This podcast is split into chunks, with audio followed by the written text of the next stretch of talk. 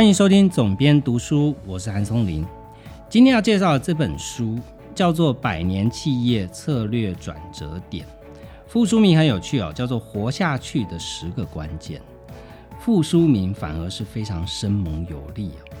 出版这本书的出版社叫早安财经，它的发行人沈云聪是我的好朋友，所以呢，我曾经有问过他哦，说你为什么要出版这本书？然后呢，他跟我讲说，哎，现在好像很少有成功企业这样的故事书。以前在我们成长年代是蛮多这样成功企业的管理书热卖的，现在越来越少。我有仔细去想这个问题，为什么现在没有？我觉得回过头来想，其实是因为现在接收成功资讯的方式太过多元。以及现代社会对于成功的定义也非常多元，就像这几年不断的去提到所谓的斜杠，所以传统社会对于成功的定义可能就是你创一家大企业，你赚大钱，这才叫做成功。但是现在的成功，可能你斜杠这个斜杠那个，每一个领域都做得不错，虽然可能不像传统的企业家赚那么多的钱。但也算是一种成功。虽然很多的成功故事，总是听来有点陈腔滥调，或者是你觉得说这些成功故事不见得能够套用在我们的实际上的工作或生活上。但是这本书，我觉得有趣的一点是，即便你不把它当做一本商管书看。它本身的内容含量也足以让你增加很多日常生活上的谈资。这个原因是因为它里面所举到的这些百年企业的品牌，都是我们一般人生活里面朗朗上口，而且是非常知名。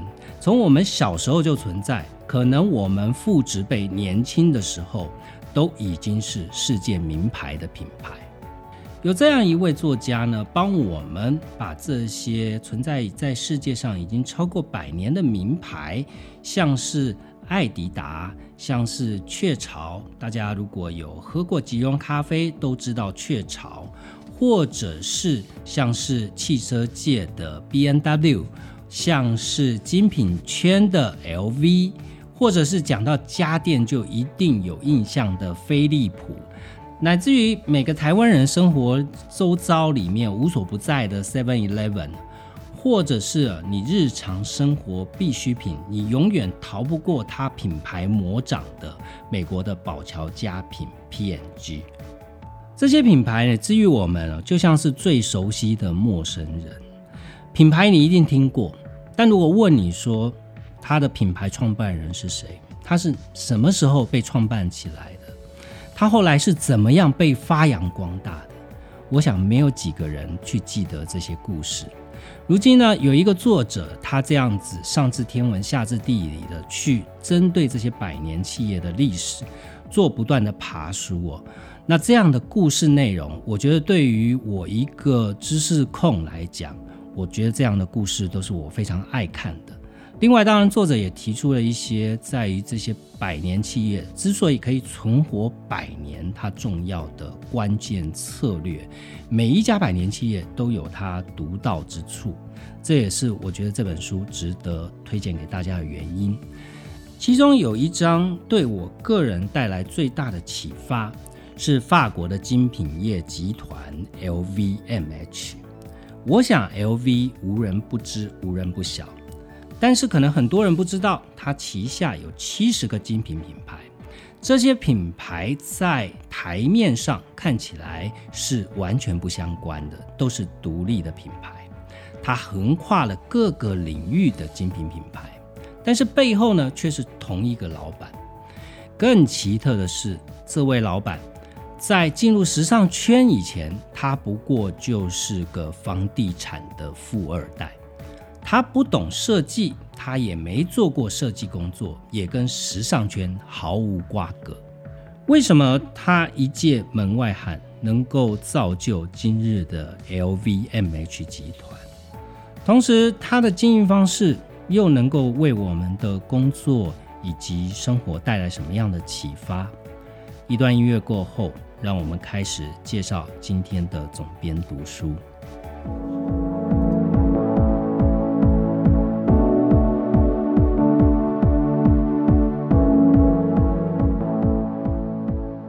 这本书的书名叫做《百年企业策略转折点》，它的副书名很有趣，叫做“活下去的十个关键”哦。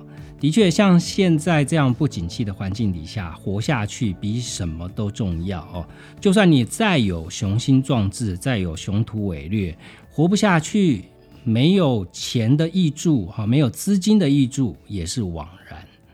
这里面举的这本书的作者，我先介绍。这位作者叫做蔡宏清博士，他的学经历相当傲人，曾经在法国巴黎银行这样投资银行的台湾区董事总经理这样的职位，也帮财讯长期的撰写专栏。他的专长是企业策略、跨国并购以及国际资本市场的募资。那蔡老师他写的这本书，其实就是罗列了我们熟知的许多百年的企业品牌，像是在球鞋里面独占鳌头的艾迪达，它超过一百年了；咖啡的巨人雀巢食品，它也超过一百年了。我们都经常作为富贵象征的双 B，其中的 B N W 也是德国的百年品牌。另外，像是法国的 LV、荷兰的飞利浦哦，这些品牌都是超过一百年。在蔡博士介绍这些百年企业的案例里面，其中我最喜欢的一篇是在讲 LVMH，就是我们现在所有女性熟知的 LV 这个品牌，它背后的控股公司。我为什么对这一篇文章最感到兴趣呢？原因是因为 LVMH 它现在的全名哦，它的控股公司的全名，领导这个庞大的时尚帝国。我们都知道，现在 LVMH 它的企业规模是相当的巨大，它旗下有七十几个知名的时尚品牌，而且呢，在时尚领域它是无所不包的。它从香水、化妆品、皮件、钟表、珠宝。乃至于葡萄酒、香槟、烈酒，这些都是在它的品牌的范围之内哦。在二零二零年，也就是今年的六月，整个 LVMH 的集团市值已经是相当惊人的两千两百十七亿。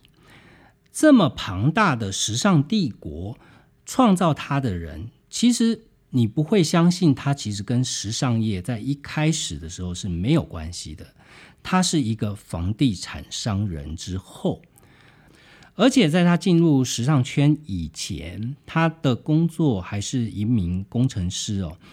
为什么他能够进到时尚产业，而且几乎是以摧枯拉朽之姿哦，不断的去并购其他的知名的时尚品牌？成就了一个巨大的时尚帝国，这必须要从现在的 LVMH 的主席兼执行长，这位叫做贝纳德·阿诺特，他的故事开始讲起。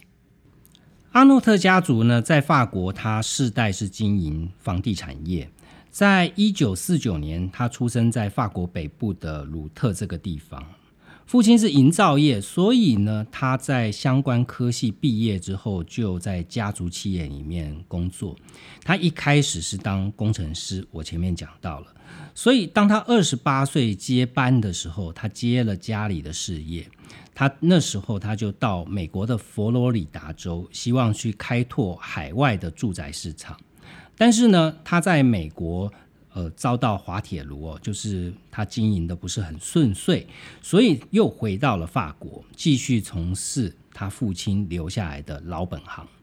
但是呢，美国的创业经验让他呢学到美式的管理，特别是美国人最擅长的资本流通跟金融商品的操作。他那时候第一次到美国去经商，他有一次到纽约。跟计程车司机聊天的时候，他问计程车司机说：“请问你对于法国的了解有多少？你知道法国的总统是谁吗？”没想到计程车司机说：“我不知道你们的总统是谁哦，但是我知道 Christine Dior。这句司机不经意说出来的话，却让阿诺特相当的震撼。他没想到说，原来精品的力量这么大哦。提到法国，第一个想到的就是 Christine Dior。这个念头呢，就是让阿诺特在日后开始进军时尚业的最重要的原因。阿诺特能够进军时尚业，最主要的也是因为 Christine Dior 这个品牌。Christine Dior 不但是品牌名，它也是人名哦。它的创办人的名字，那他是在一九零五年出生，他是因为因缘际会成为一个画家。但是他在买卖画作的过程中呢，他为一位高级定制服的客户，他画出了非常漂亮的设计图哦，所以呢，他才有这个机会进到时尚业。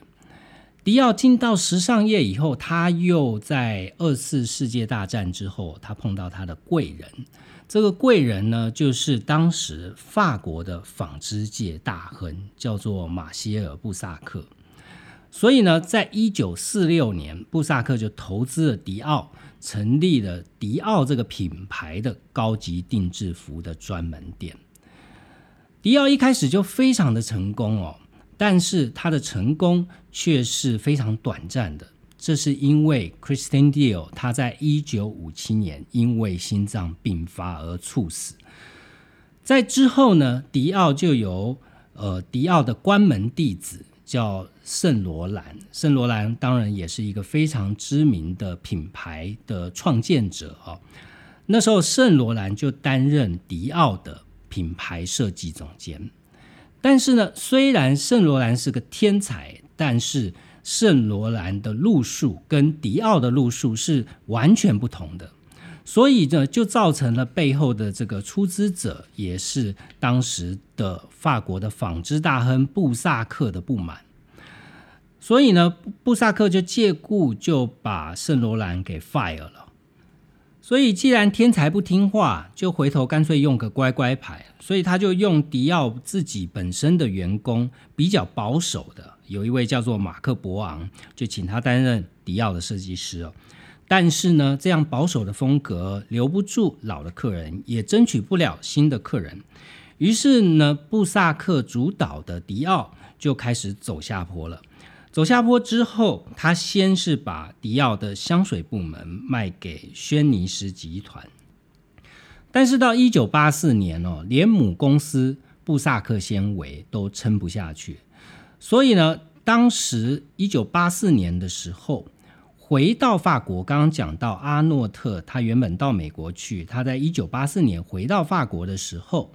他那时候在美国感受到说，Christian Dior 是法国的一种代表性的品牌，所以他又听到呃母公司布萨克纤维宣布要倒闭，所以呢他就表态他想要收购布萨克呢要他吃下整个集团哦，不是只有 Christian Dior 而已，还要把他面临破产的纺织集团给整个打包吃下来。那个时候，阿诺特他父亲整个家族事业的规模其实是远小于布萨克集团的，大概只有布萨克集团的二分之一还要再小。那时候呢，阿诺特就说服他的爸爸，一次说哈了，把自家的企业全部向银行抵押，融资了八千万美元，另外加上自有资金的一千五百万美元，把整个布萨克集团收购下来。达到他想要拿下迪奥的目标。后来呢，布萨克集团的这个纺织事业也没有让他亏到钱了。他最后呢，把这些纺织厂、这些非核心，也就是跟时尚品牌无关的制造业，把它切割出手，整个获利呢高达二十亿法郎。这些。出售的价格呢，就作为他不断并购时尚产业的最大的一桶金。但是当年的阿诺特，他只是一个时尚圈的出生之犊哦，他那时候只有三十五岁，非常的年轻，而且呢，他并没有在时尚业工作的经验。他是怎么样去重振迪奥这个品牌？很简单哦，他用挖角的方式。当时最红的时尚圈的专业经理人叫做邦吉巴，他是 Chanel 部门的管理总监哦。那时候邦吉巴呢，他成功的去改造了 Chanel 旗下的 Fendi 这些品牌，他也成功的把一直到现在都非常知名的时尚老佛爷卡尔拉格菲，把他推到目前来。作为活化香奈儿品牌的最重要的推手，当然，时尚老佛爷卡尔拉格菲就让香奈儿起死回生。那阿诺特就看到邦吉巴这样厉害的改造传奇，所以呢，他试图让邦吉巴把在香奈儿复活的方程式用在迪奥上面。邦吉巴他也不负使命了，他找来了意大利的设计师。这个意大利设计师不是泛泛之辈哦，他在米兰呢是被并称为米兰三 G 之一。另外两个 G 是什么 G 呢？是凡赛斯，凡赛斯的创办人叫吉安尼。另外一个 G 叫做亚曼尼，亚曼尼的创办人叫乔吉欧。那这位呢叫做吉安法兰科费雷哦。他就是跟米兰三 G 齐名的高级定制服的设计师。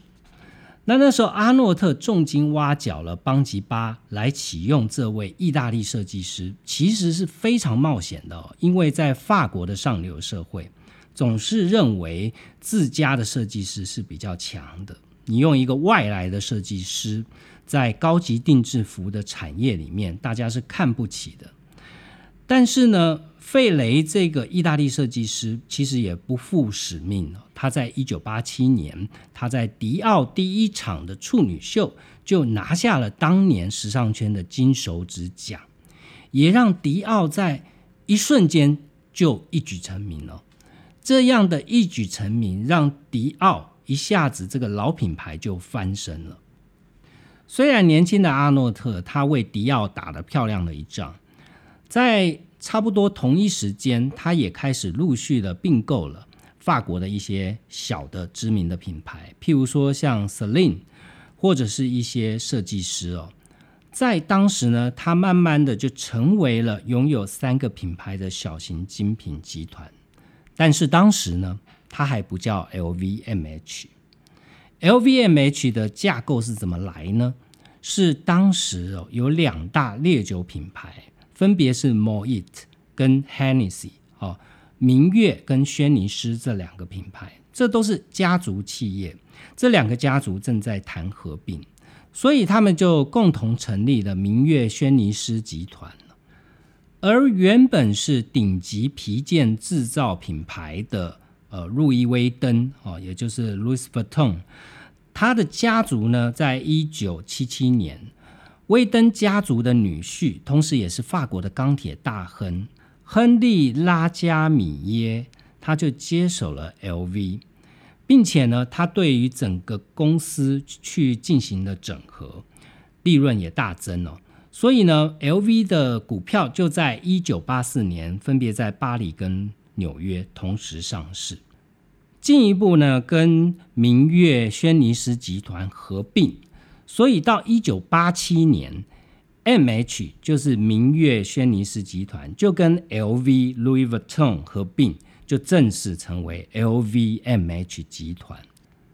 虽然这两大集团的合作看似是一个完美的组合，但是呢，到最后却是沦为互争经营权的状态。这也是我们常在并购案里面看到的，就是表面上是并购了，但是并购以后，到底谁做老大呢？谁做头呢？刚讲到的拉加米耶，他是 LV 的代表，那 MH 的代表，明月集团的代表，就是他的 CEO 叫艾伦舍瓦利耶。他们两个人就开始互争经营权啦，然后分别要争取大股东的支持。所以呢，这表面上看起来是绝佳互补的一桩并购案，反而演变成一场内讧。在这个时候呢，阿诺特他就看到机会了，因为原本呢，迪奥的香水品牌在上一手，他的上一手，也就是布萨克纤维主政的时代，他把香水哦这些周边商品给卖了，卖给 MH 集团。所以当阿诺特成功的把迪奥品牌救起来以后，他就想要收回这些品牌哦。他于是他就向 LVMH 提出要求，希望能够买回 Christian Dior 的香水部门，打造一个完整的 deal。但是 LVMH 也不是省油的灯哦，他回过头来问阿诺特说：“那你 deal 的高级定制服部门干脆卖给我好了。”所以双方就因此而僵持不下。但是我刚刚讲了，LVMH 这时候正处于一种内斗的状态，处于比较弱势的，也就是原本 LV 的这个执行长拉加米耶。他于是呢就开始起心动念，既然阿诺特有兴趣，就干脆拉他进来去对抗他的最大的竞争对手。所以呢，这两个就形成一种结盟的态势。但是呢，阿诺特可不是安着什么好心眼哦，来义务的去帮助现有的 LV 的执行长。他真正的目的呢，是要全面的收购 LV，而不是只是做一个策略合作的对象。所以阿诺特就用很短的时间呢，用很低的价格大量收购 LV 的股票。从一九八七年的七月一号开始，阿诺特每天每天都买哦，每天大量的买进 LVMH 的股票，只花了八天就买到了两成的股权。他就直接开始表态说：“我也要进入 LVMH 的经营团队。”因为这时候阿诺特的股权只有两成，所以呢，现任的执行长拉加米耶就对他表态支持了。阿诺特他就用鸭子划水的方式，不断的陆续的收购股票，慢慢的取得三成到四成的股权。到一九八八年。迪奥，也就是阿诺特，他持有了 LVMH 的股权超过四成了，他就指派了他的父亲去做 LVMH 的监察人。这时候总算狐狸尾巴露出来了，他真正要的是 LVMH 的经营权，而不是只是要做一个 partner，或者是把迪奥的香水部门拿回来如此单纯而已。直到此时，LV 的执行长。拉加米耶才知道自己真的是引狼入室了。阿诺特要的不是跟他合作，而是连他都要干掉。在阿诺特买下 LVMH 入主他之后呢，阿诺特发现 LVMH 它除了皮件这个旗舰商品之外，其他的商品呢，大概有酒、服饰、化妆品、珠宝、钟表这些业务。但是呢，很多产品都不是 LV 原本就擅长的，所以呢，他就决定要用他的老招哦，就是他用并购的方式，不断的买进新的品牌，加入 LVMH 的品牌阵容。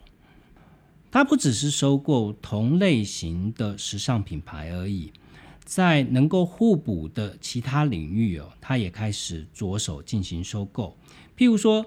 在 LVMH 并不熟悉的钟表业，他就大量的、快速的买下了像 Zenith 或者是 Tech Heuer 这些比较知名的钟表品牌。那过去呢，LV 是以旅行皮件起家的，所以钟表跟旅行皮件之间其实是有客户的重叠跟互补的地方哦。另外呢，像是珠宝是 LVMH 集团里面比较弱项的。它的竞争对手呢，都有很强大的珠宝品牌，所以它不但在两千年的时候买下宝格丽这个意大利重要的珠宝品牌，去强化 LVMH 在高级珠宝的一个品牌实力哦。另外呢，它在最近这几年，从二零一三年开始，它也不断的去收购一些。生活周边的奢侈品的品牌，并不局限在传统的皮件、服饰、香水这样的领域。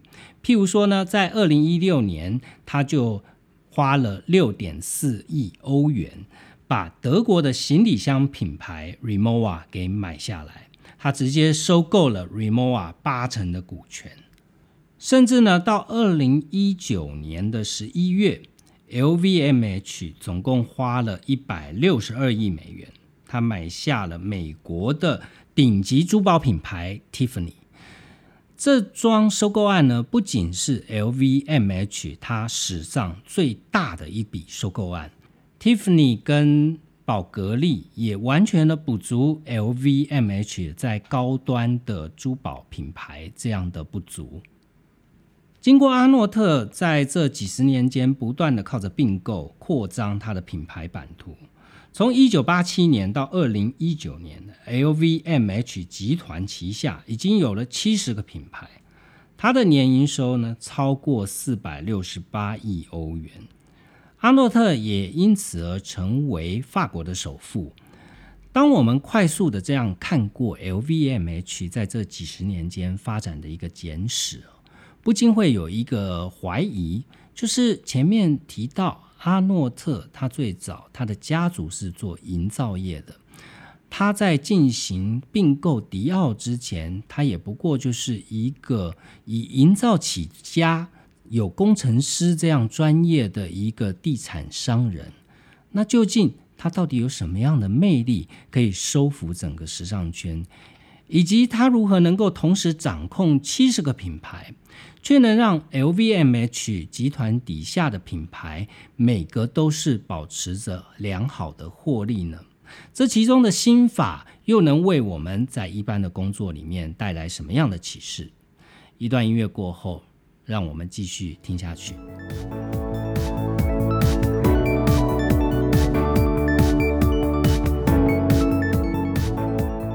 前面讲到阿诺特，他靠着并购来不断强化他的时尚帝国，但是呢，也因为他这种游走于灰色地带的并购手法，所以业界常称他为温文尔雅的狼，给他这样的称号。不论阿诺特的并购手法有多令人争议，但是你不可否认的是。他接下的每一个品牌，他都有这个能力，让原本要变卖赔钱的品牌，让它起死回生，成为一个所有名流都争相追捧的一个好像新品牌的再生哦。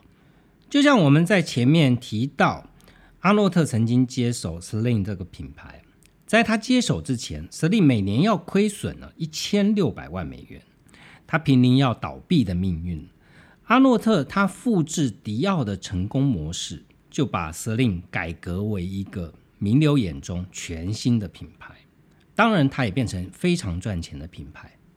不只是跟迪奥相近的时尚品牌，他就算是买下一个香槟气泡酒的老品牌，他也有办法把这个香槟酒的品牌起死回生。这件事是我最佩服阿诺特的地方。人要复制成功是一件极其困难的事。我们在职场上面都会看到，你做一件事是成功的，不见得你做下一件事也会成功哦。就像我们在出版业，我做一本畅销书，我下一本书是不是能够复制上一本书的成功呢？或另外一个角度来想，即便我今天成功做了一个畅销作家。这位畅销作家的下一本书是不是能够依然畅销呢？其实这里面是存在着很多的难度。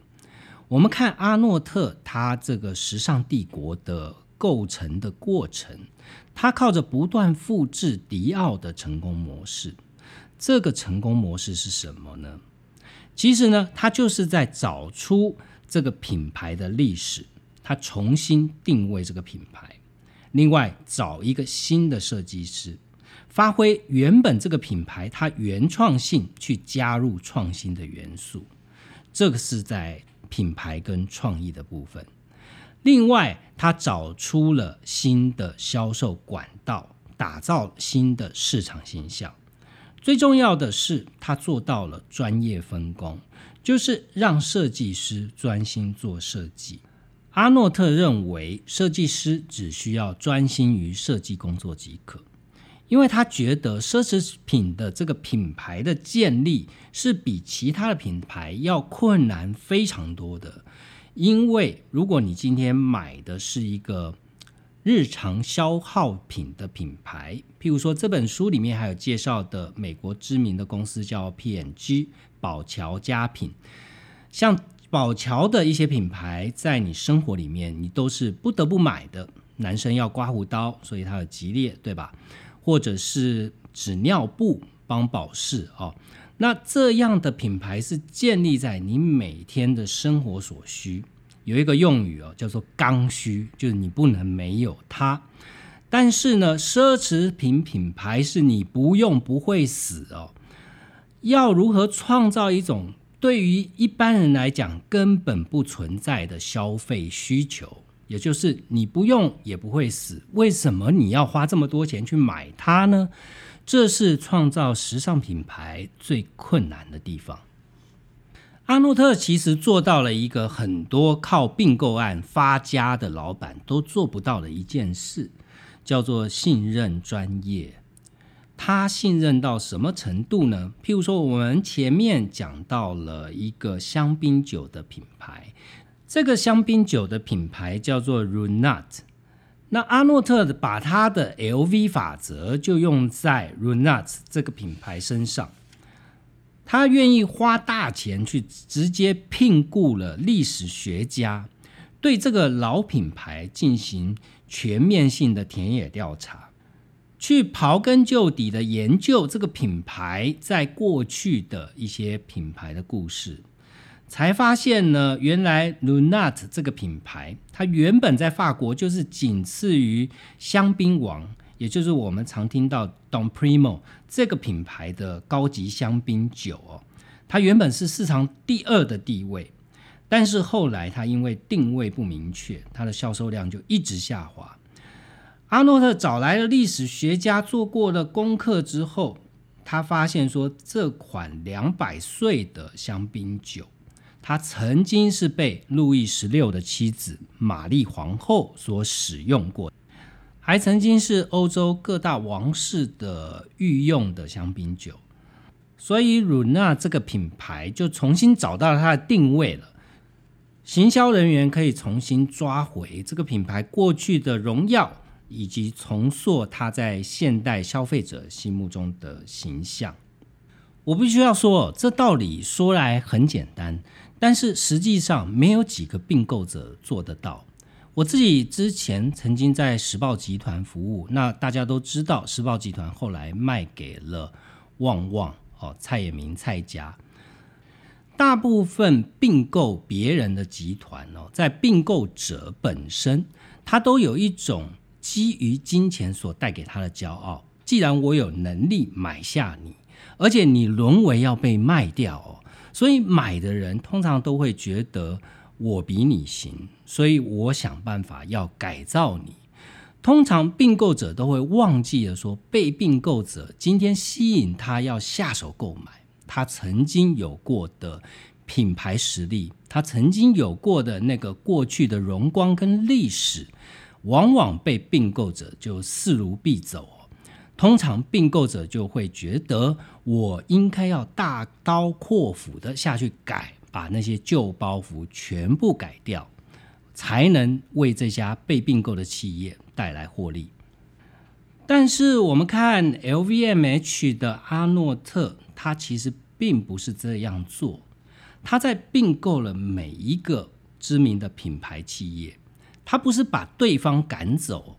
他是把对方的家族给留下来，因为他深知这些时尚品牌他们的品牌精神就维系在这些家族的世代传承当中。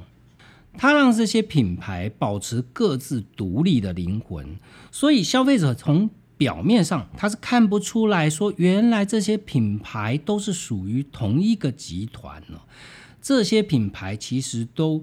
各自独立自主，也不需要跟其他品牌去进行搭配。通常我刚刚讲过我个人的经验，被并购的对象就要开始服务并购者哦。我们在台湾的企业界里面广泛的看到这种现象，就好比我前面讲到，我曾经在时报集团服务，我们最近看到的中天换照的问题，现在整个中时乃至于中天跟中视，还有那么一点当年中国时报集团的影子吗？其实是一点都没有的哦。乃至于说，你现在社会舆论对于中天换照的问题是丝毫不予任何同情的，这就是把媒体的光环走到死胡同里面去。像阿诺特，他就是非常的聪明哦，他在品牌的设计上面，他就不会去下指导棋，因为他根本那不是他的专长啊。他是房地产出身，他是经营者，他不是品牌设计师，所以他从来不会对。品牌设计师下指导棋，告诉你该怎么设计。他只会从策略面来去想，说我要找什么设计师来重振这个品牌。就像他在正式的入主 LVMH 集团以后，他当然他把一些老的、非常陈旧的家族企业的高管给开除了，他重新的去任命新的设计师。他不是找传统法国的设计师，就像他在迪奥上面，他能够重振迪奥的原因，就是他找了一个非常厉害的意大利设计师。这一次呢，他为了 LV，他找了一个美国的创意总监进来。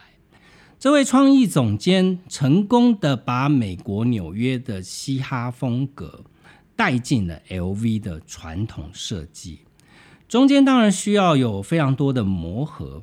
但是这个策略是成功的，他把年轻的元素、经典的设计做一个完美的融合。譬如说，他把涂鸦这样的年轻的艺术手法跟 LV 传统的菱格纹做一个结合。另外，他还找来了像村上隆这样当代的艺术家来跟 LV 不断的进行一些跨界的合作。这都让一个百年的老品牌有效的年轻化。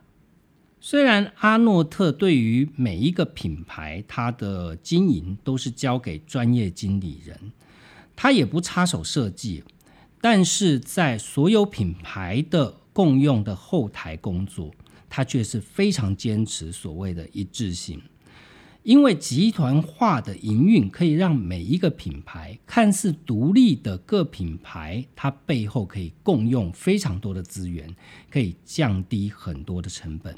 譬如说，通路可以共用，不论是实体商店或者是网络平台，看起来都是不同的店，但它后台的供给是可以共用的。财务、行政这些工作都可以由集团统一处理。另外，像珠宝、钟表、酒类、皮件这些小型商品，它的营运成本因为非常细琐，所以它的成本很容易居高不下。由集团来平台化的处理，就可以降低非常多的成本。同时，在人力资源上，LVMH 后面的这些行政人员的工作，它都是跨集团共用的。虽然每一个品牌的设计师，每一个品牌的品牌精神都不需要跟其他品牌挂靠，但是它后台的经营的人力却是不断的在各品牌当中去历练了。每一个业务部门的人都可以随时的进行跨部门的品牌经营，这让七十多个品牌中间不至于出现人才的断层或短缺。我必须要说，如果你看穿了阿诺特的经营模式，你会不由得的去佩服他，因为这道理说起来都很容易，但是要做到就是很难。今天我们。做一个中小企业主，或我们自己在私人企业做一个主管，我们都不免有这样的习惯哦，就是说我们不太懂得如何分派任务跟分工，我们通常不太知道如何把事情交给跟你协作的人，往往你会觉得说这件事就我自己做算了，我自己做最好，我自己也有这样的一段过程，就是。交给同事来做，我觉得反而不如我自己做来得快。起码我自己可以掌控我自己的进度，以及我可以预期到我做出来的东西像什么样子。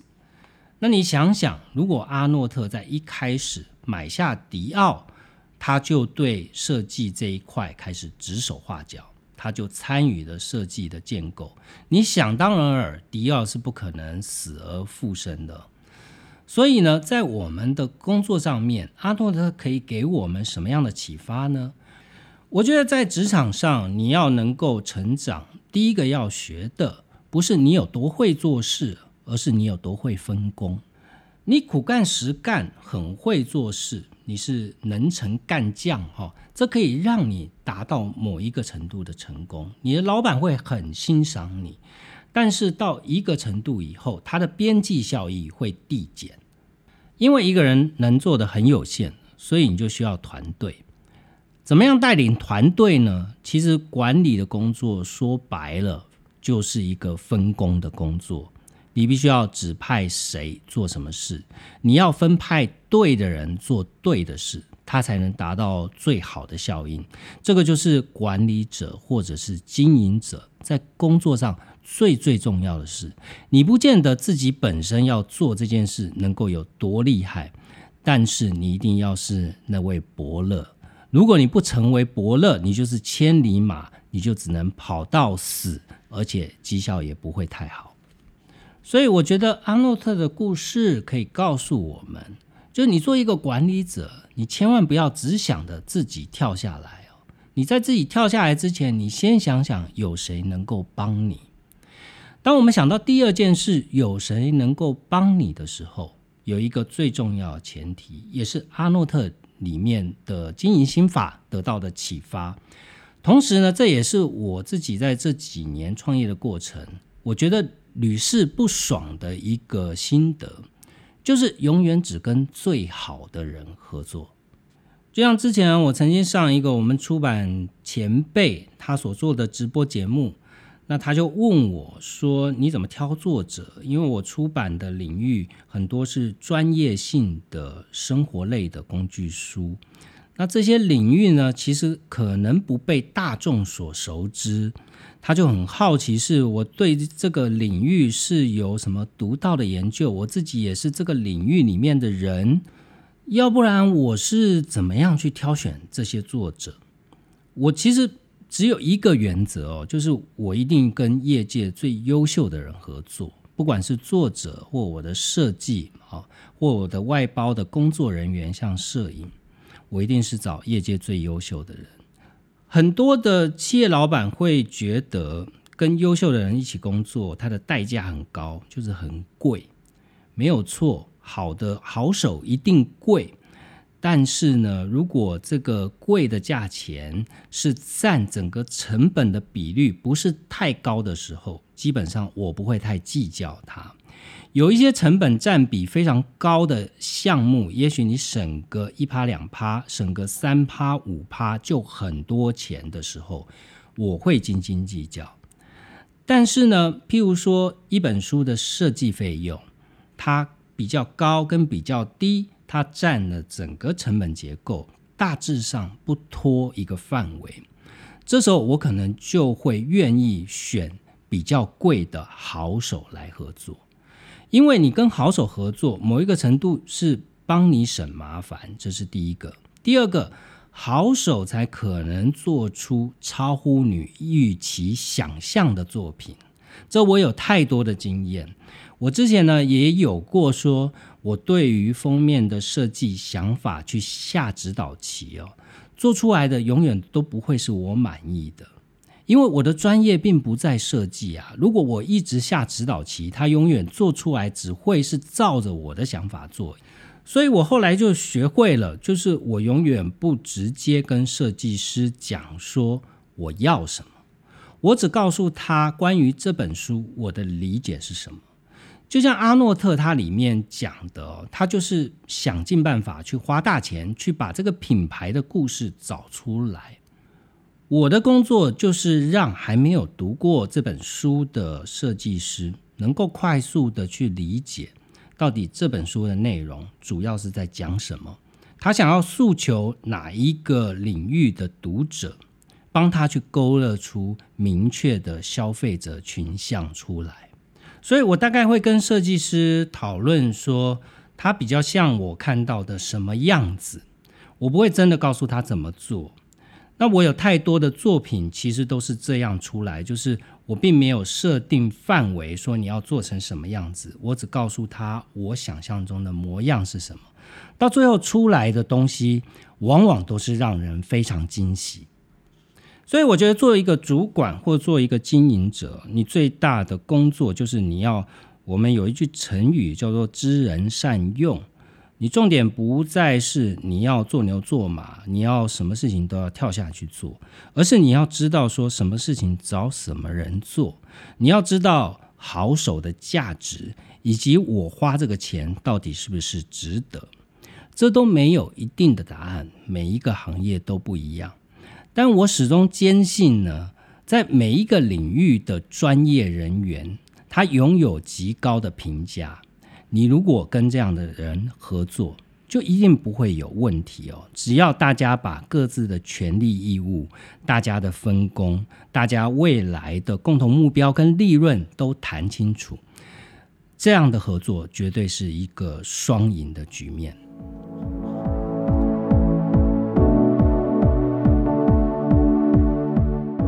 这本书我很推荐大家去看。